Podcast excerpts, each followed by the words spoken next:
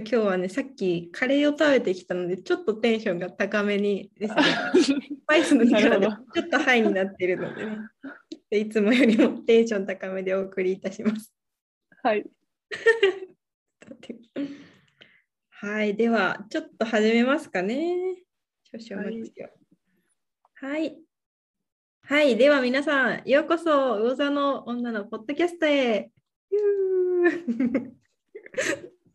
はい、このポッドキャストは突如インスタグラムで出会って意気投合した2人、ヨガ鍼灸師のサラちゃんとフリーランス作業療法士の春菜が夢を叶えるための定期ミーティングをしていきます。日々の仕事の悩みや人生観、過去についてまでも語り合うチャンネルです。出会い手との2人がお互いのことを知っていく過程をお楽しみください。本日もお耳をお貸しください。よろしくお願いします。お願いします。お願いします。さてさて、先ほどもね、お話ししてたんですけど、親孝行について今日はちょっと考えてみようじゃないかと。ね、先週、母の日でしたね。はい。ね。ちょうど、ね ちょうど1ヶ月後が父の日ですね。あ、そうなんですね。6月だったかな。6月のいつか覚えてないけど。最初の方ですね、じゃあ。うんうんうん。だったですね。はい。そうだそうだ。そう、親孝行って、なんかそもそもなんじゃみたいな。はい。結構ね、あの人生で親孝行、親孝行って言うけど、親孝行とは何だっていうのをちょっと調べたら、はい。調べました。そしたら。子が親を敬い、親に尽くすこと、孝行って書いてあるんですよ。うーん。うん。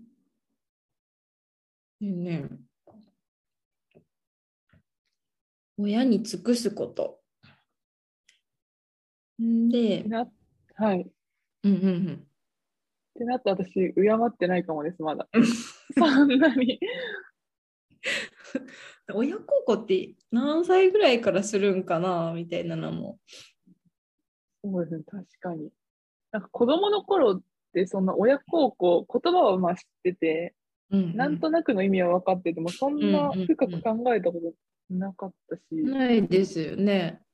で、書いてあるのが3、40代の方が親孝行したいって強く思うらしくて、でなんでかっていうと、3、40代は共働き世代が多くって、給与収入の伸びも高い、まあたくさんね、うん収入があるので、まあアクシデントがない限り家計に余裕がある。一方で、あの親がその年代の人の親が定年を迎えて、まあ、年金をもらい始めたけどまだまだ元気というケースが多いので、まあ、必然的に金銭的時間的な余裕があって親も元気で、まあ、年金暮らしだからこそ親孝行したいって思う人が多いってうーん。なるほどって。あれかもしれないです。30代、40代で自分が親になって分かることとかもあるのかもしれないですね。ありそう。こんな親の気持ちこうだったんだとか子育てこんなにこう、ね、深いものだったんだとかうん思いそうですね。確かに確かに。40代とかなってきたら、やっぱ親も若くないですもんね、そうももう定う。年さん若い。いですね、でも。ん？春菜さんまだあれですもんね。40代になってもお母さんまだ若いですよね。めっちゃ若い。でも40代にな40になってもああの定年してますもん。ぐらいですよね、でも。うんうんうん。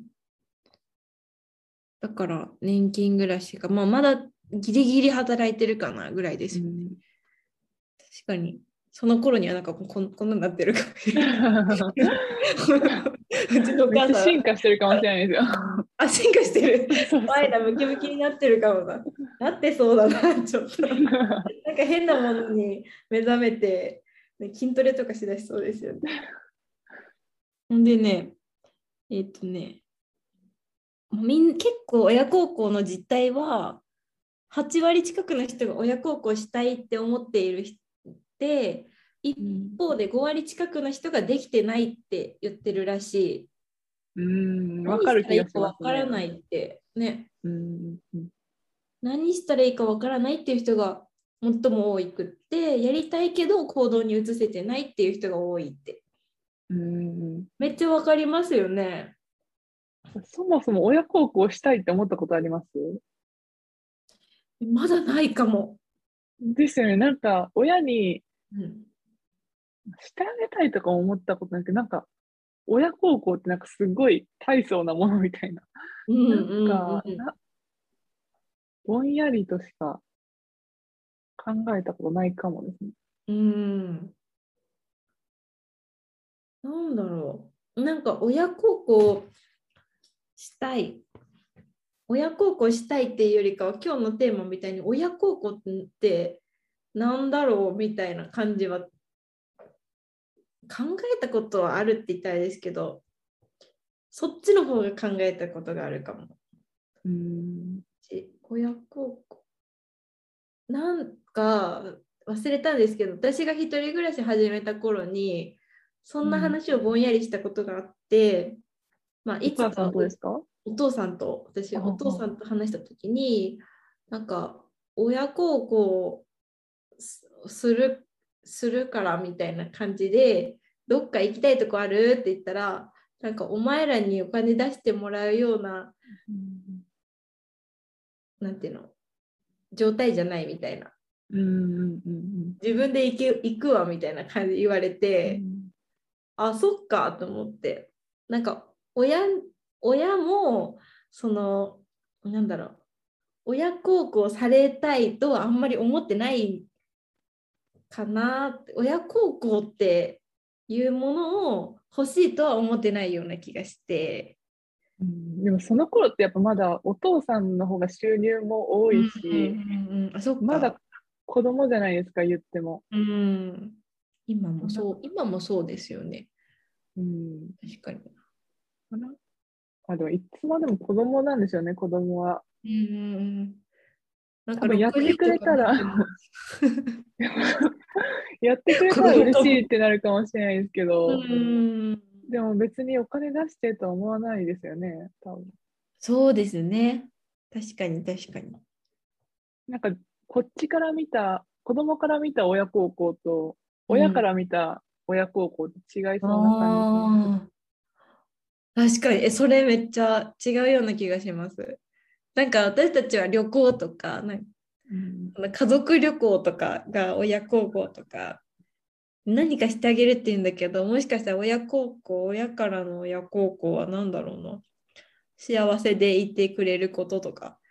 うん、多分本当に極論言ったら生きてるだけでもうーん。って思ってくれてそうな気はするんですけど。うんうんうん。プラスアルファで何かしてくれたら嬉しいかなっていう、本当ちょこちょこの積み重ねの方が全体通して親孝行なのかもしれないですよね。うん、人によっても違いそうですしね。うんうんうん。えーまだ親にもなったことがないから親孝行される気持ちもわかんないし 何されたら嬉しいんだろうってそういうのもあんまりわかんないですよね。多分物じゃなさそうですよね。うん。なんか、なんかよく親孝行したい時に親はなしっていう言葉も聞くから時間とか、なんか一緒に過ごすこのなんだろうな一緒に過ごす時間とかが結構親にとっては大事なのかも。うん、私もそう思います。うんなんかしてあげるとかあげるとかっていう日常で、うん。まあ、同じ時間過ごしたり、うん。電話したりとか、うんうん。まあ、近くに入れたら多分一番それがいいんだと思うんですけど、うん。まあ、できるだけ何か。うんうん。なんかあった時にほいっといけるようなね。うん。そんな感じでいたいなとは思いますね最近すごい。親孝行ねなんか深いテーマですね。うん。お父さんとお母さんって、春菜さんにどうなってほしいって思ってると思います？どうなってほしいか。とか子供の頃の教育じゃないですけど。ああ、でも、なんかとにかく楽しくいてほしいっていうところが一番だと思ってて、お父さんの私が結構悩んだ時とかはお父さんはよくどっちがワクワクするんだとかどっちが楽しそうなんだっていうのを最後あの最後というか、まあ、一番強く言ってくれてて、結構そういうなんなんだろうな。ハッピーなお父さんで まあ、お母さんは結構細かいこと気にしちゃうんですけど、うんうん、でもお母さんは私が結構疲れてたりするとあの大丈夫みたいな今すなんかどうなのみたいな感じですぐ言ってくれるから自分らしく楽しくいてくれたらもうそれでいいかなって思ってると思う。かな。いいですね。え、サラさんは？なんかお母さんは基本何も望んでないっていうか、うん、なんかこうなってほしいっていうのがないっていうのを言ってて、うん、別に小学校とか中学校とか、まあ、勉強できてないとか運動できてないとかってなっても別にそれに対して何も思わないらしいんですよ。うん、もっとできるようになってほしいとかそういうのもなくって今も別にこうなってほしいとかもないしみたいなことは前言ってて、うん、なんか全然自分の感情入れてこないんですよ。よくも悪くも。へえー、なんか素晴らしいですね。それ最近すごいなと思って、その考え。まあ、口出しそうになるじゃないですか、そういうのって。うんうん。めっちゃなる。お父さん、お父さん何なんですかねお父さん全然わかんないんですけど、まあ、でもそんな口出しとかはされたことない結構自由、放任主義じゃないですけど、そんな感じ。サラさんのお母さんみたいな子育てがしたいですね。絶対口出しちゃうタイプなんですよ。わかる。めっちゃ心配はもう。なんか自分はやってほしくないのにめっちゃ口出しそうなんです。でもうるさいとかって言われるのもなんか嬉しくなりそう。もうじゃあ言っちゃってください、それは。ね、口、口うるさく言うをでもな、やだな、口うるさく言うをやって。でもやっぱ言わないのが一番大変って言ってました。ああ、そうなんだ。え、それお母さんがですか？お母さんが。うん、それってうんうんうん。あ、それって意識的に言わなかったんですかね、お母さん。我慢してたの？だと思います。なんかまあ、性格とかの問題もあると思うんですけど、そうですね、多分言っても聞かないって思ってたのか、うん、それはあるでしょうね。まあでも、なんとなく分かってたんですかね、そういうのも。言わずに。素晴らしい。なんか逆に子供の頃とかって、その春菜さんのお母さんとかみたいになんかお母さんっていうイメージあるじゃないですか。なんかそのお母さんのイメージみたいな。うんうん、なんかそれとうちのお母さん全然違うなと思って。うん、確かに。ななんか、あれってずっと思いながら生きてきて、最近、あ、そういうのもいいなって思うようになったんですよ。うんうんうん、あのうちの母さんみたいに言わないのも、うんうん、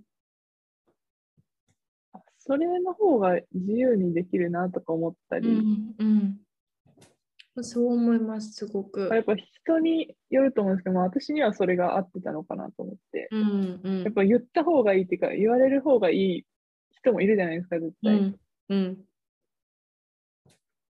結構なんだろう。小さい時は結構口うるさく言われてて、うん、でそれに慣れちゃったらなんかお母さんどう思うんだろうとかあの、うん、お母さんの結構目を気にしちゃって今でもなんだろうな。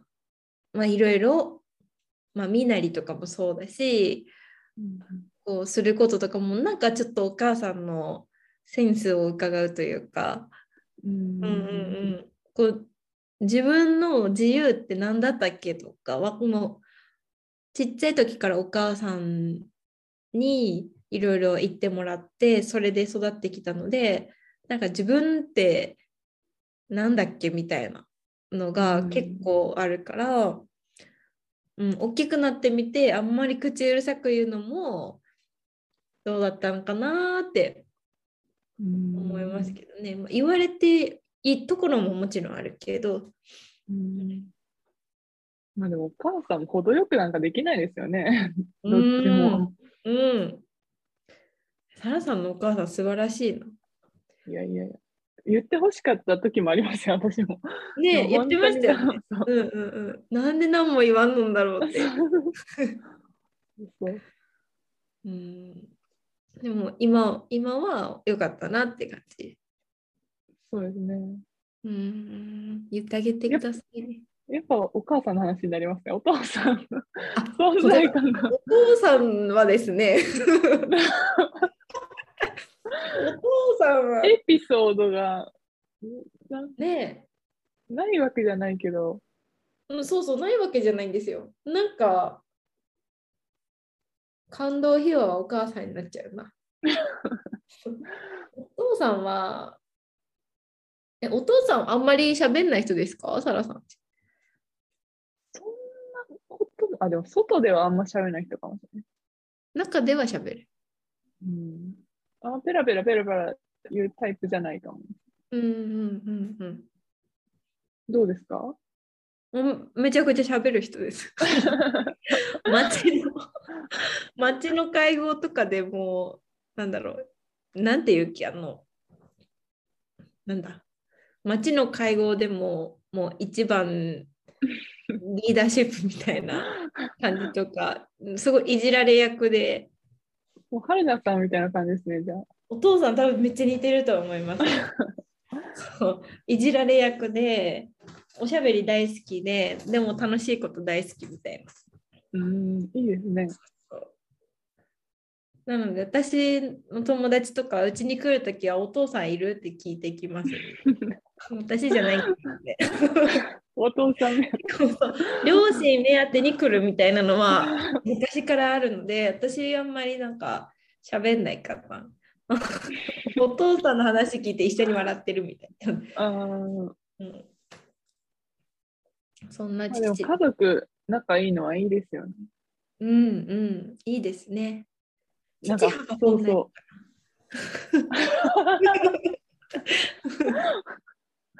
あ うん続けてくださなんか、親ガチャってあるじゃないですか。い。ん？聞いたことあります？親ガチャって。ない。なんか、ガチャガチャってあるじゃないですか。子供がよくやるやつ。それで、なんかその、運で親が決まるみたいな。なんかうん、毒親って言われる親のとこに行ったら、外れとか、うんうんうん。それをなんか親ガチャっていうらしくて、へえ。結構それで悩んでる人も多いみたいな感じのニュース見て、うんうんいろんな家庭があるなとは思ったんですけど、うん。その外れの方、いわゆる外れの方をに、なんだろう、の家庭に入っちゃったっていう。あ感そうじそう。うんうんの人も結構いるっぽくて、うん。うんそれ聞いたらでもあありがたいなって思うよううんにうんなりました。うん。あれかな？なんか本当にその世間で世間一般でいくと外れだなって客観的には思う家庭でも割と本当にそれが自分の親だって自信持ってあのみんな過ごしてる人も結構いるなって思ってて。うんで例えばすごくなんか身体的とか精神的に虐待を受けてる子どもとかでも、あの警察に言わなかったり周りの人に、まあ、言えない子どももいるけどでもやっぱりどこかで自分の親だって、うん、思って、ね、信じてるだろうしうんだからすごいなんだろうなしてもらうこととかなんかこんなことしてもらってあ私この親でよかったとか、まあ、思うこともあるけどなんかここから生まれてきたっていう事実がめちゃくちゃでかい気がするうんかな。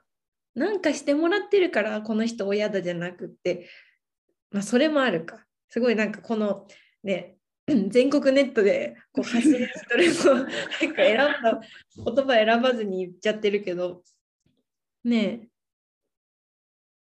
とかまあそ一緒にいてくれるとかい育ててくれてるっていうなんだろうなやっぱりお金とか物とかでこうなんかしてくれたっていうことよりかは、まあ、例えばご飯食べさせてくれてるとかなんかちょっとでも話聞いてくれたとか、まあ産んでくれたとかめちゃくちゃベースだけどなんかそこが結構原点なような気がししてきて今の話で。やっぱやっぱお金とか、うん、そういうお金出してくれたとかってなるのもやっぱ親になってからとか大人になってから、うん、あこんなに大変なんだなとか、うん、学費とかでもそうなんですけど、そうですよね、学生の時払ってくれてて、うんうん、そのお金を私の今の生活から出すって思ったら絶対できなくて、うん、そんだけのお金を作るのは大変だったかなとか、うんうん、っていうのはやっぱそれも最近思い始めて、うんうんうんうん、やっぱそういうの後から来るんですかね。他のものが先にあって、うんうん、そうですね、うん、その時はねなんかみんながもらってるから当たり前みたいな感じで出してもらってたけど、ね、社会人になって生活してみて分かりますよね。うん、うん、私が今25にもうちょっとで6になるんですけど25とかの時って母はあの2人の子供をもう育ててるんですよね。うん、なんかそれってすごいなと思って だって25の時は、まあ、私が保育園に行ってるけどで弟が生まれてちょっと1歳ぐらいの時一番大変だったと思うけど、うん、なんか年に何回もお出かけとかね旅行にも連れてってくれたしどっからそこやりくりしてたんだろうなって今は尊敬でしかないしね、うん、今こんな一人でチャランポランしてるから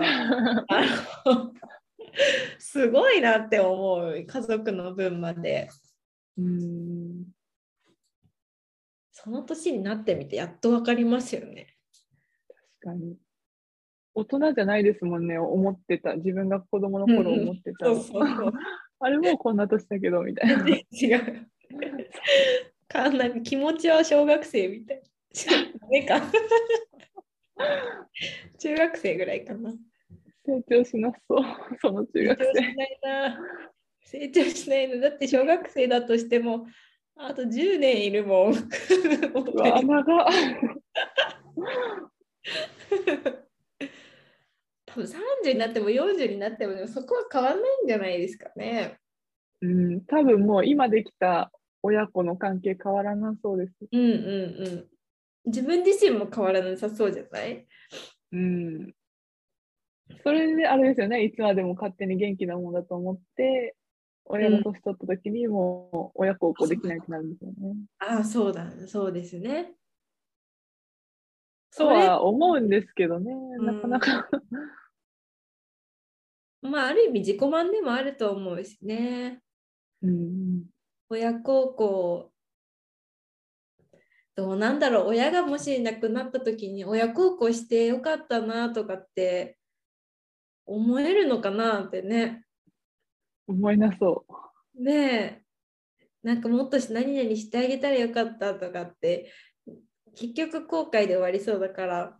うん、でもなんかそのために自分がその親と楽しめることを計画したりとか、うん、例えばだけど孫の顔見せたりととかその親が喜ぶようなこうねイベントを一緒に過ごすのが一番思い出作っていくのが親孝行になるかな自分にとっては。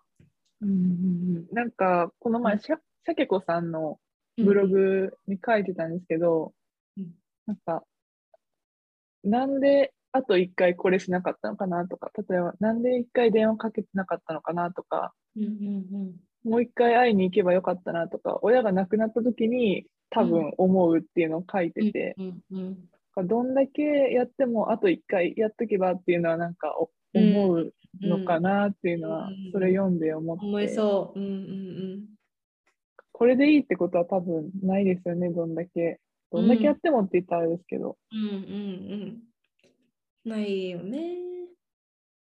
多分一緒に過ごしてても絶対なんか喧嘩とかうまくいかないこともあるし、で離れてたら離れてたで一緒に住んであげたらよかったとかって思うかもしれないし、ね、なんかやりきったって思う思う思うことじゃないと思うしね。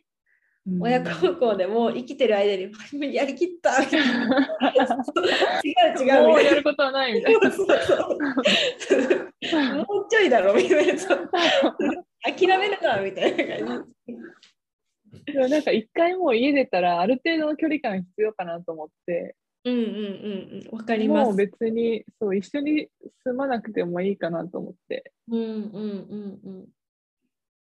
そうそう。でもすごいわかる。その近すぎていいこととね悪いことが悪いことうん。うんあるし結構近すぎるとうまくいかないこと 多かったから。ある。うん、ありますよね。うん。なんか占い行った時にうん、なんかのきっかけでお母さんとの縁が切れますって言われて。怖っ。でそれをお母さんに言ってちょっといつどうなるかなみたいな話はしてるんですけど、うーん。本当になったらちょっと笑えないですよね。笑えないですよ。何 あが起こるのか占い当たった当たったみたいな言えない。もうその頃に忘れてるかも。ねえ、縁が切れるってよっぽどのことなんでしょうね。ですよね。でも意外とあれなんですかねどう、どうでもいいっていうか、ちょっとしたことでそういうのって起こるんですかね。うーん。親子とはいえありますよね、絶対そう。ありますよ。ね。なんか結構聞く聞くことですよね。うん。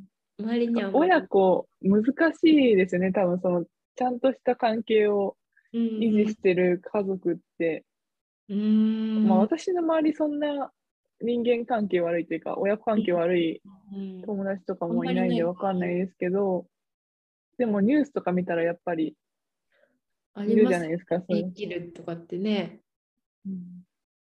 よっぽどだろうな。なんかどこかわからない民族のもとにサラちゃんが嫁に行ったとかなったらちょっと 縁切っちゃいそう。縁切るかなそれで。縁切らんか。あんたそんな常来になって、やめなさい。みたいな。んか前言ったかもしれないんですけど、私が、まあ、危ない国に行きたいってな。った時に、まあ、それ、あそこ行きたいみたいな話したら、最初はもうやめてみたいな感じで言ってたんですけど、でももうまあ、やりたいことならしょうがないって言って、もし、まあ、死ぬってなっても、まあそ、そういう人生だったって思うことにするとかって言ってて、すごいなーとか思いつつ、あ、ちょっとちゃんと生きようみたいな。うんそうそうだよ、そうだよ。すごいな、みんなあ、そっちそっち。確かにすごいですよね。なんかそれが本当の親心って分かりつつ誰もそんなね危ないって分かってて危ない国に行かせようとは思えないですよね。うんえどんな親になりたいなとかあります？えー、でも自由に育てたいなとは思うんですけど、なんかよく言うじゃないですか、お母さんみたいになりたいみたいな。うんうんうん。今まで全く思ったことなくて、うんうんうんでもまあ育て方的にはそれいいのかなって最うん近思い始めました。うんうんうんめっちゃ素敵ですよね。いっつも話、ん？うんうん。いやサラさんのお母さんみたいになりたい。会ったことないけど。でも多分、ちゃんといろんなこと考えてる人にはもうなれないですよ、私のお母さんみたいな。何も考えてないね、多分。考えてる。考えてない。考えてない。考えてないんだ。どんなお母さんになりたいんだろうな。なんか、あでもな、やっぱりいろんなこと経験させてあげるようなお母さんになりたいけど、それって自分のエゴかなと思ったうりするね。ん。何もやりたくないっていう子かもしれないですもんね。そうそう、もうそしでもね、うん、そうそうそう。そしたらもう何もしなくてもいいってちゃんと言えるようにな気持ちでおろうってはうんまあ、例えばね学校行きたくないとか言ったらどうぞ行かずに休みなさいあーなんかそこ結構難しいなと思ってうんうんうんいますよね YouTuber の子とかでも学校行かずにみたいな。ね。なんか私本であの小林さやかさんの本がすごい好きなんですけど小林さやかさんってビリギャルの主人公の方で「あのキラキラの君になるために」っていう一緒にサラちゃんと見に行った けどそのなんか知らんような話の始め方なんだけど あの中でなんかすごいあのあーちゃんってねお母さんのお話がめっちゃ印象的でお母さんってまあ3人とも結構不良ち不良的な方たちを育てておられるじゃないですうんうんか。個性的な。ねそうそうで毎回その学校に呼ばれた時にもうその、まあ、頭下げて謝るけどでもその時に何だろう。その時が一番その子供にあのアピールができるからすごい楽しみにあのしていってたって言っててなんか普通だったらね謝る謝りに行くからもう本当にごめんなさいみたいなうちの子がみたいな感じだけどあのあーちゃんはこんなにいい子供どこにもいないですよねみたいな感じでその時にも先生があのはってなるぐらい先生が呆れちゃうぐらい自分の子供をあの褒めて褒めてで最後はもうその子供にもよくあの正直なこと言ったねとかってちゃんと褒めてあげれて、子供の一番の味方どんな子供になってもねそしたら3人ともめちゃめちゃすごいあのいい子に育っててもうね自信の塊じゃないですか。うんうんうん。そんなんで育てたいなって。ありのままを認めてあげれたらいいなって。ねその本見てこんなお母さんいいなって思いましたね。うんあーちゃんすごいですね、本当に。すごいすごいうんそんな子育てがしたいですでも一個の夢ですね。夢ですね。うん。自由に育てたいなって思うけど、頑張ろう。それは結構でも頑張らないとできないのかな。うんどうなんでしょうね。なんかこっちのやりたいことっていうか、そういうので全部やってったらできなそうじゃないですか？うんうんうんもう抑えて抑えて。うん。ねえ。どうしよう。え危ない国に行けって言ったら、まあ、それはでも行かせちゃうかもしれないな。普通に行ってみたかったし。行ってみたいし、みたいな。一緒に行こうかな。一緒にいややめやめてとかって。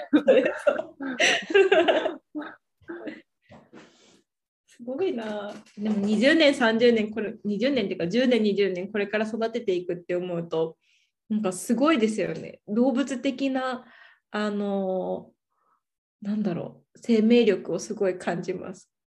うん10年に、20年ってすごい年月ですよね。ねうん人間が歩くまでに1年かかりますもんね。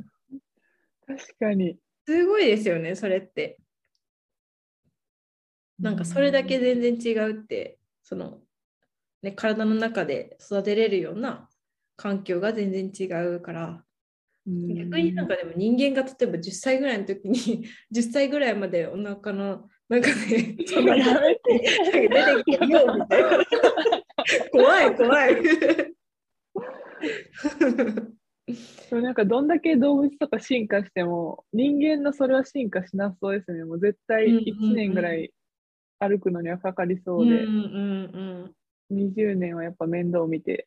うんねえまあ、こう時間かけて社会とこうねつながっていけるからああやってうまくいろんな社会活動にも参加できるんだろうしうん人間ならではだけど人間ってかん結構手厚い教育を受けてるなと。野生の、選択ね、肢いっぱいですもんね、人間。そうそうそうそう。いっぱいすぎてね、何がいいか全然わかんないくなっちゃう。生まれてきた時は一緒のはずなのに。うん。面白いな、それ。なんか学問でありそうじゃないですか。え人間発達学みたいな。ああ、でもなんかありそう。なんか勉強した気がするな、そういう発達していく過程とかを私もいろいろ勉強、そういうとこもしますか？鍼灸師さんも。多分やってないやっとてない？なんか12何歳になったらとか何ヶ月になったらこれができるようになるみたいな。あーあー、さらっと、やったとしてもさらっとぐらい。なんかあの辺もめっちゃ勉強したな。勉強っていうか覚えた。もう丸暗記なんですけど。あれ面白かったなとね。ってことでね、今日はあの親孝行についてお話をして いきましたけど。はい。でも結局なんか親孝行親孝行って言っても別に何か物をあげたりとかなんかこうねギフなんだろうなこうお金をかけて何かあげるから親孝行できたっていうよりかはなんか一緒に過ごしたりとかそういう時間もすごい大事なんだなっていうところですよね。でも結局なんかねあの二十歳の頃思い返したらありがたかったなって思ってるように自分が結局親になってみたりとか、ね、3040代になってみてこそあ親にこんなことしてあげたいなとか出てくるような気がうん。出るから、うんうん、だからこそ今はその準備かな。まあこう縁が切れない程度に あのちょこちょこちょこちょこ連絡取ったり、ね、あの一緒にご飯食べたりして仲よ仲は保ちつつ、まあ、その自分が親になった時にあやっと気持ち分かったよってありがとうって言うだけでねあの親孝行になるんじゃないかなとあの思いました。そんな感じでいいですか、サラさん。はい。大丈夫です。なんか今日はすごく深い深いところまで話がしてできてなんかすっきりしますね。よかった。スパイスチャージをしてきてよかったですね。テンション高めに。テンション高めですね。また次回もテンション高めでお送りできたらと思いますので、何しゃべろうこれからまた考えます。はい。今日もお耳を貸し貸していただき、ちょっと待って、もう一回言います。今日もお耳を貸していただきありがとうございました。ありがとうございました。次回もよろしくお願いします。はーい。ではでは。